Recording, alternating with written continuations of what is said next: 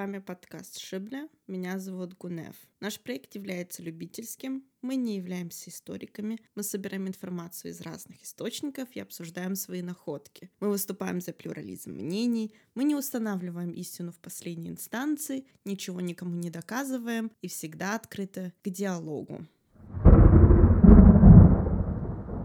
Перед тем, как я продолжу рассказывать про древних богов черкесов адыгов. Нужно сказать, наверное, эту волшебную мантру. Ну, она не волшебная, но эту мантру, которую мы всегда вначале говорим. Подписывайтесь на наши социальные сети, э, комментируйте, подписывайтесь на наш Телеграм, где с нами можно лично пообщаться, особенно со мной. Я очень часто что-то комментирую, если кто-то напишет или отвечаю на какие-то вопросы, или просто какую-то беседу мы ведем. Э, иногда даже очень интересную. Так что в телеграм-канале можно почитать и комментарии. Очень много интересного узнаешь. И хочется сказать, что мы решили сделать перерыв месяца два-три потому что у меня в конце февраля госэкзамены очень серьезные, и мне нужно к ним очень серьезно готовиться. И, к сожалению, у меня не будет возможности посвящать нашему подкасту, который мы безумно любим, который я безумно люблю. Столько времени, сколько сейчас на это все уходит, и поэтому переслушивайте старые выпуски, пишите нам. Вот я не знаю, может, Ислам будет когда-нибудь какой-то спецэфир делать или какой-нибудь бонус выйдет. Не теряйте нас, если вдруг мы пропадем немножко так. Так что такие новости для вас. Сегодня мы поговорим об одном таком своеобразном боге, который очень неоднозначен. И этим мы закроем такой своеобразный маленький цикл в цикле. В следующем году небольшой спойлер да, моих планов, о ком я буду рассказывать. Мы будем э, больше посвящать все таки женским героиням нарского эпоса и вообще женским богам. Э, я думаю, мы сделаем такой небольшой феминистический сезон, где мы будем больше обсуждать женщин, их роль вообще в черкесском обществе и тому подобное и так далее. Так что э, ждите с нетерпением, а мы начнем. Сегодняшнего бога, иногда даже можно сказать бога в кавычках, э, зовут Пако, то есть тот, кто преграждает путь. В адыгском нардском эпосе Пако часто называют богоподобным. Его имя само говорит за себя. Пако всегда преграждает путь нартов во всех сказаниях, где фигурирует его образ. Он выступает всегда злым, коварным и опасным божеством. В этом его принципиальное отличие от всех мифологических божеств адыгского пантеона. Исследователи адыгского фольклора мало что пишут о Пако. Лишь Мальцев называет его паразитом, напоминающим по своим жизненным функциям обычного феодала, орка или мулу, выступающим как типичный шарлатан, уподобляющий себя богу. Власть Пако над людьми ограничена. Его титул «Бог Пако» чередуется с богоподобным Пако, что наряду с иронической его характеристикой говорит о критическом отношении народа к религиозному дурману. Расправа Витязя Уазермеса с Пако – логическое следствие трезвого отношения народа к религии. Шартанов же отрицает наличие в адыгском фольклоре злого божества, считая, что четко организованного противопоставления добра и зла в лице богов в адыгской мифологии мы не находим, и что адыгский пантеон — это в основном пантеон хтонических божеств демиургов. Однако мифологическое сознание амбивалентно. Нет добра без зла и наоборот. В мире, где бинарное всегда рядом, добро и зло, тьма и свет, белые и черные джинны, зло тоже имеет своего покровителя. В данном конкретном случае Пако не что иное, как забытое божество погоды. Об этом впервые в адыгской мифологии и нартоведении было заявлено автором данной работы на международном колликвиуме Европейского общества Кавказологов в 1994 году в Майкопе в докладе к вопросу о существовании злого божества божества в адыгском пантеоне. Автором данной работы имеется в виду, конечно же, Асфар Куйок.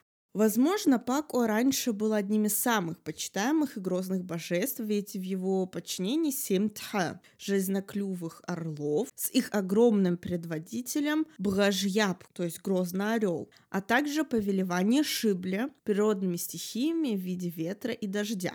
Его почитали, делали подношения, но со временем он начал утрачивать свое влияние, и нарты перестали его почитать как бога. За это Паку обиделся на нартов и унес их огонь. Напустил на них холод. Изменение погоды во время похищения огня у нартов злым божеством сопровождается гротескным описанием. Как молодую ветку сгибал ураган вековые дубы, до неба поднимал морские волны, до основания разрушал дома. Нарты попросили своего предварителя Насренджач то есть на Сырен Борода, вернуть огонь, и он отправился к горе Ошхамав, где жили космогонические боги, в том числе и Паку.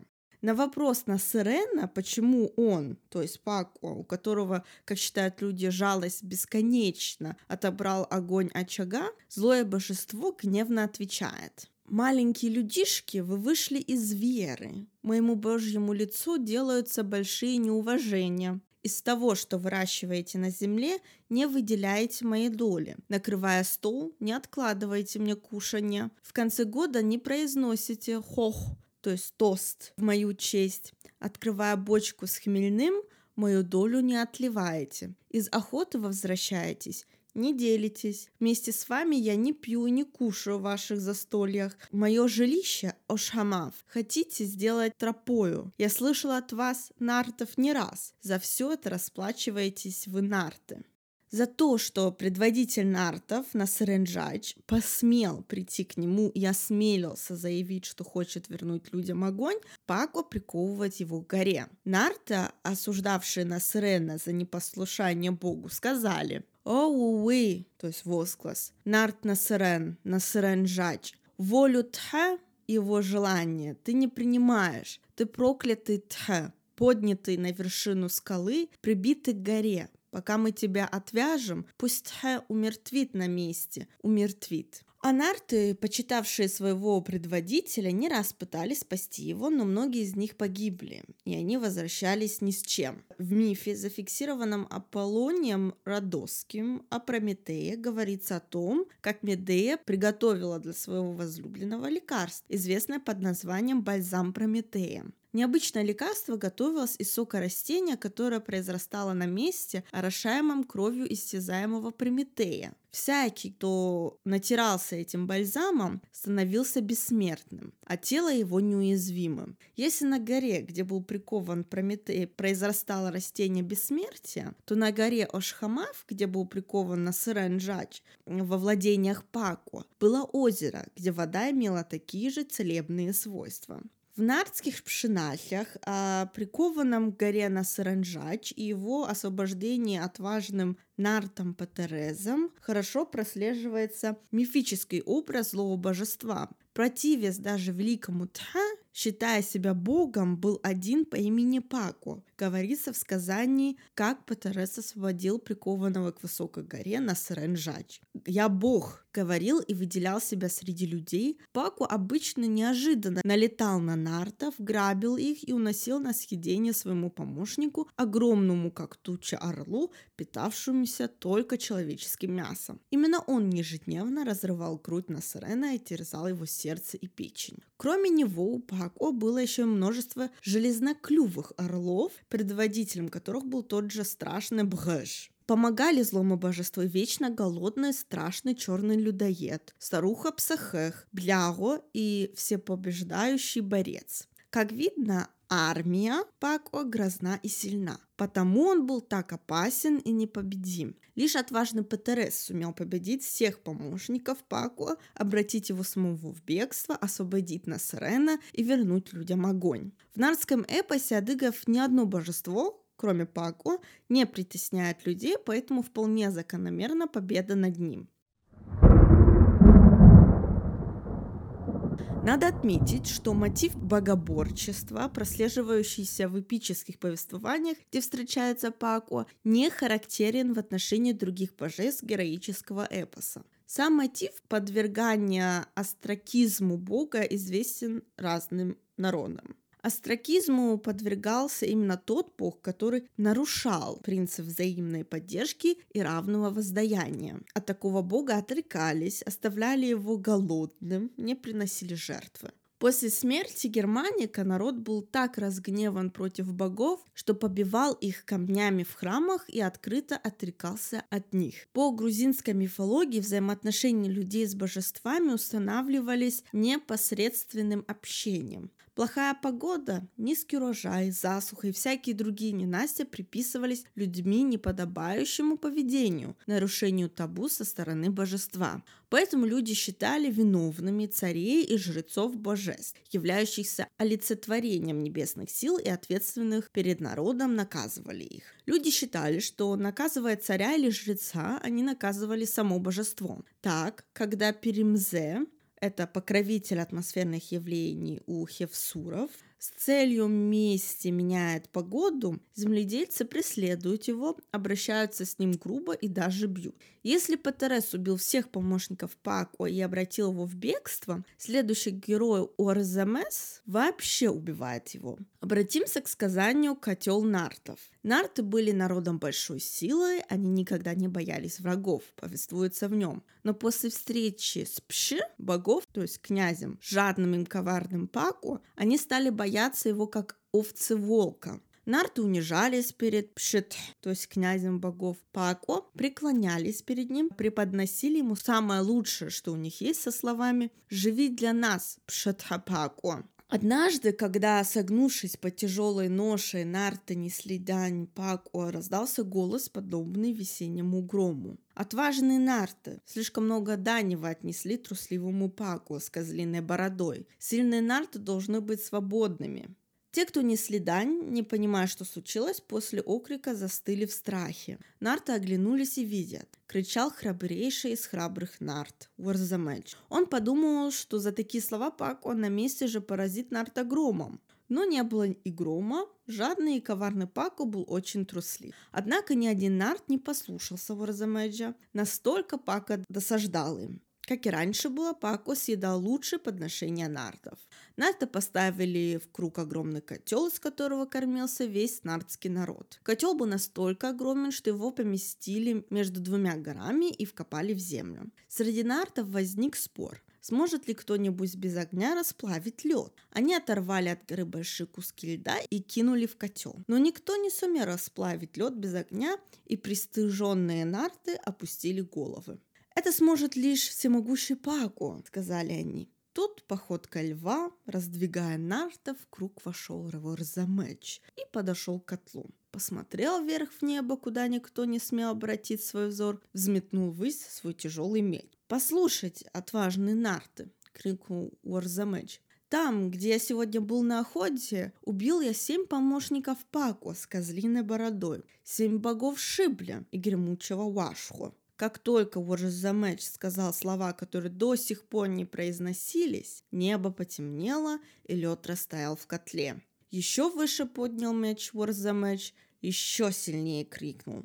«Эй, кровопийца, злой Паку! Я сегодня убил в долине гор семь богов, охранявших леса и воды». Тучи закрыли небо, пар, кружась, начал выходить из котла. Перепугавшиеся нарты услышали, как Варзамеч грозно крикнул Паку. «Я и тебя убью, Паку! Слышишь? Пшитха, злой трус!» Тут из котла начал брызгать кипяток во все стороны. Шибля, ярко блеснув, разогнал черные тучи, покрывавшие небо, и сразу все обрело покой.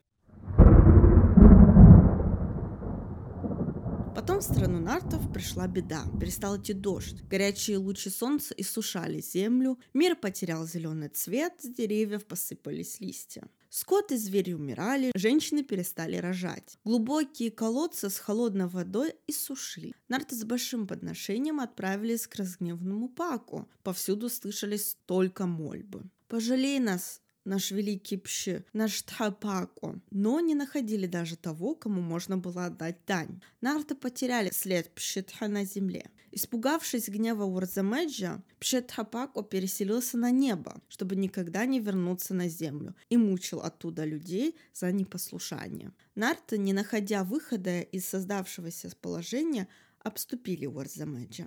Какие мы были несчастны, когда ты родился на свет, Урзамеч. На весь мир ты навлек несчастье. Из-за тебя наш род в беде. Ты виноват и заслуживаешь смерти. Грозный голос Урзамеджа расстался среди множества людей. Смерть не страшна Нарту, но сначала я убью Козлина Бородова и освобожу нацкий род. Тогда Нарты зарядили свою огромную пушку, Орзамеч залез в нее, от выстрела содрогнулись огромные горы, и нардский витязь, размахивая руками, залетел в большой стеклянный дом Пако, находившийся в небе. Когда тебя не стало на земле, она стала мне скучная, обращаясь к козлинобородому К, говорит Ворзамеч. «Посмотри вниз. Видишь иссушенную, обезвоженную землю?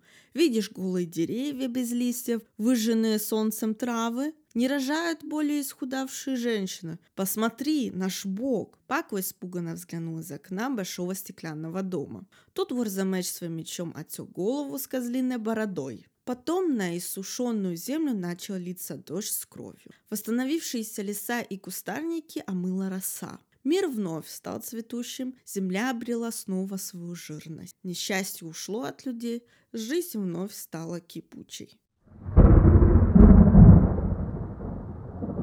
Вкопанный в землю между двумя горами остывший котел нартов в тот же день вновь закипел без огня. Прошли дни, года, столетия, но, напоминая победу нарского юноша Уразамеджа над Паку, живущим на земле людям, котел кипит, бурлит. Позже от тяжести котел вошел в землю, его закрыла зелень цветущей земли. Из расщелин земли брызги горячей воды выбрасывает наружу котел нартов. Люди бережно обложили камнями эти места и называют их целебными источниками.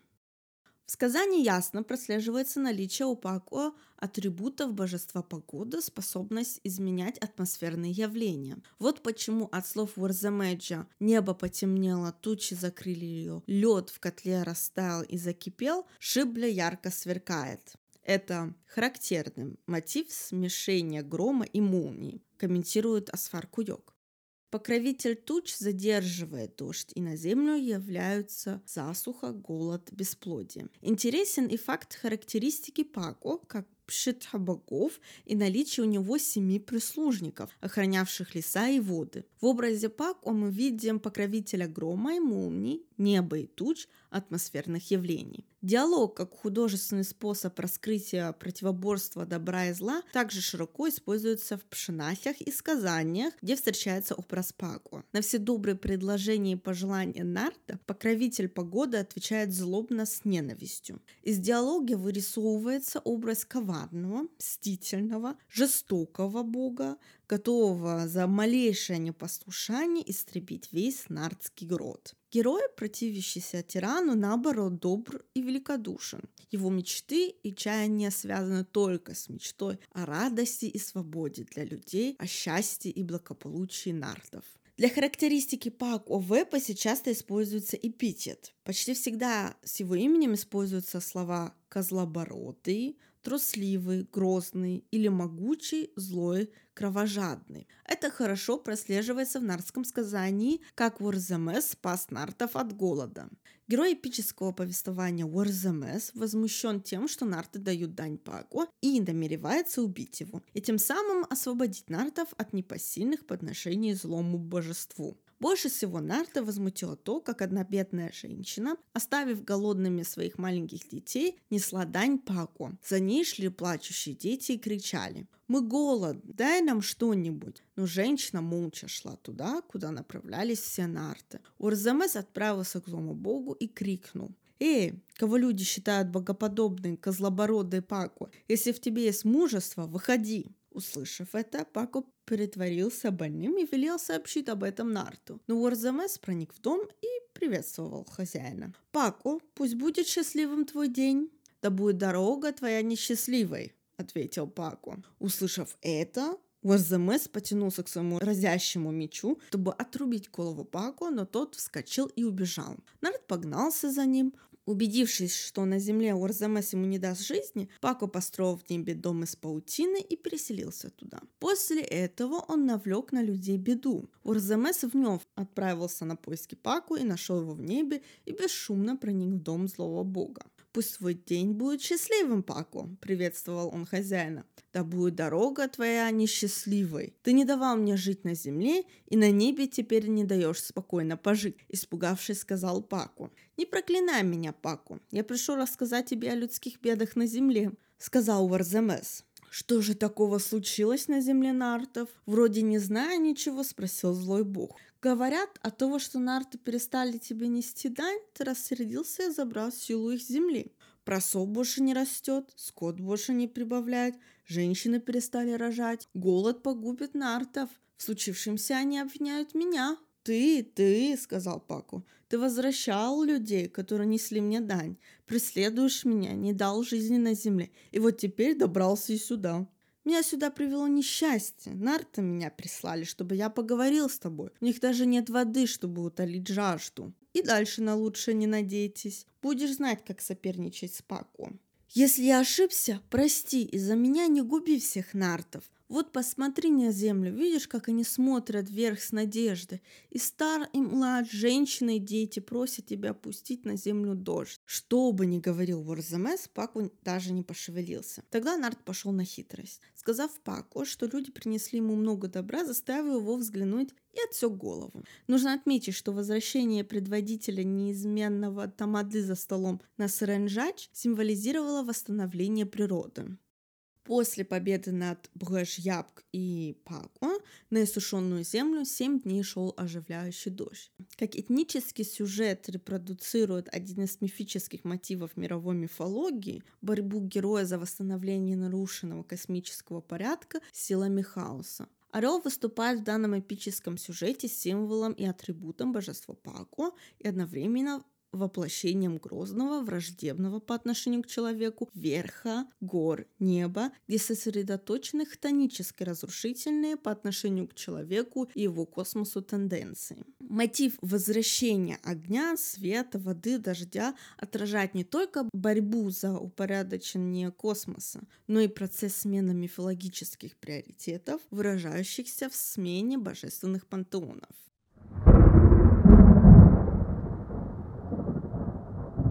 Адыгский пак имеет много сходных черт с карачаево-балкарским божеством Фуком. Он, как и Пако, грозен и коварен. Ему люди платят дань, и их поведение не подтверждает традиционного эпитета «храбрые». Они дрожат перед Фуком. Герой карачаево-балкарского эпоса Урызмек подобно адыгскому Варзамеджу, намеревается убить злого бога. А люди, вместо того, чтобы помочь ему, даже предупреждают об опасности Фуку что объясняется страхом перед ним. Однако это не мешает относиться к Фуку с презрением, называя его «козлинобородый Фук». Права Алиева, усматривая в образе Фука черты некого древнейшего божества, четкое представление, вера в которого давно утрачена, и феодала, обложившего жителя непосильной данью. Особо хотелось бы остановиться на сходных чертах образа Пако и божества Кеклуцы, в грузинском героическом эпосе Амираниани. Если Пакуа помогают орлы, драконы, людоеды, то Кеклуца повелевает воском, состоящим из каджи и чертей. Помогают ему также осел и волк. Они стерегут дочь Кеклуцы, красавицу Камар. Повелеватель каджи и чертей живет в небе, туда же, как мы помним, да, э, переселяется и Пако и строит стеклянный дом. Кеклутса прячет и охраняет, как зеницу ока, солнцеликую дочь, а Пако на горе Ашхамав волшебную живительную воду бессмертия. Приготовление Кеклутсы к походу против Амирани вызывает изменения погод. Тень его воска превращается в тучу, брызги из-под копыт коней вызывают дождь. Пыль, поднятая пешим войском, превращается в сильный ветер и грозу. Поднялась страшная буря, настала плохая погода, и проливной дождь хлестал Амиране в лицо. Говорится в сказании об Амиране. Как нам было выше отмечено, адыгский пако тоже мог влиять на погоду, напускать на людей ураганы, холод, задерживать дождь и так далее.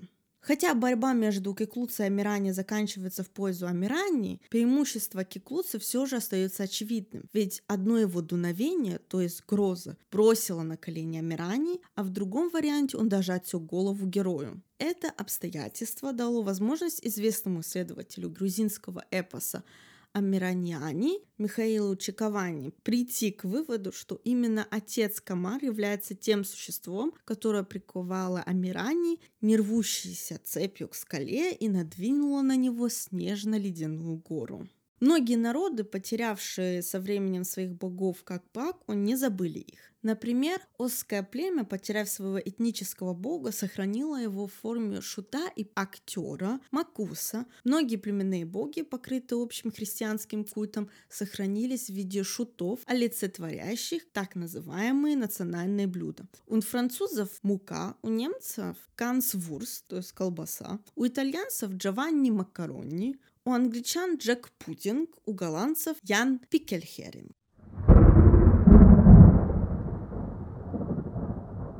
На этом я заканчиваю рассказывать о Пако, о таком своеобразном боге, да, боге, скорее всего, в кавычках. Нардский эпос — это вообще не сказки для детей, как мы себе это всегда представляли, потому что из всех тех пока что рассказов, которые промелькали да, во всех моих выпусках, можно прийти к выводу, что это некое отображение той реальности, в которой жили боги, да, то есть Пако тоже появляется, скорее всего, в тот момент или преобразовывается в какой-то момент, когда появились феодалы, ворки, вообще и начали там брать какую-то дань с людей, и вот как бы Пако, наверное, или появился, или преобразовался в эти, в эти года.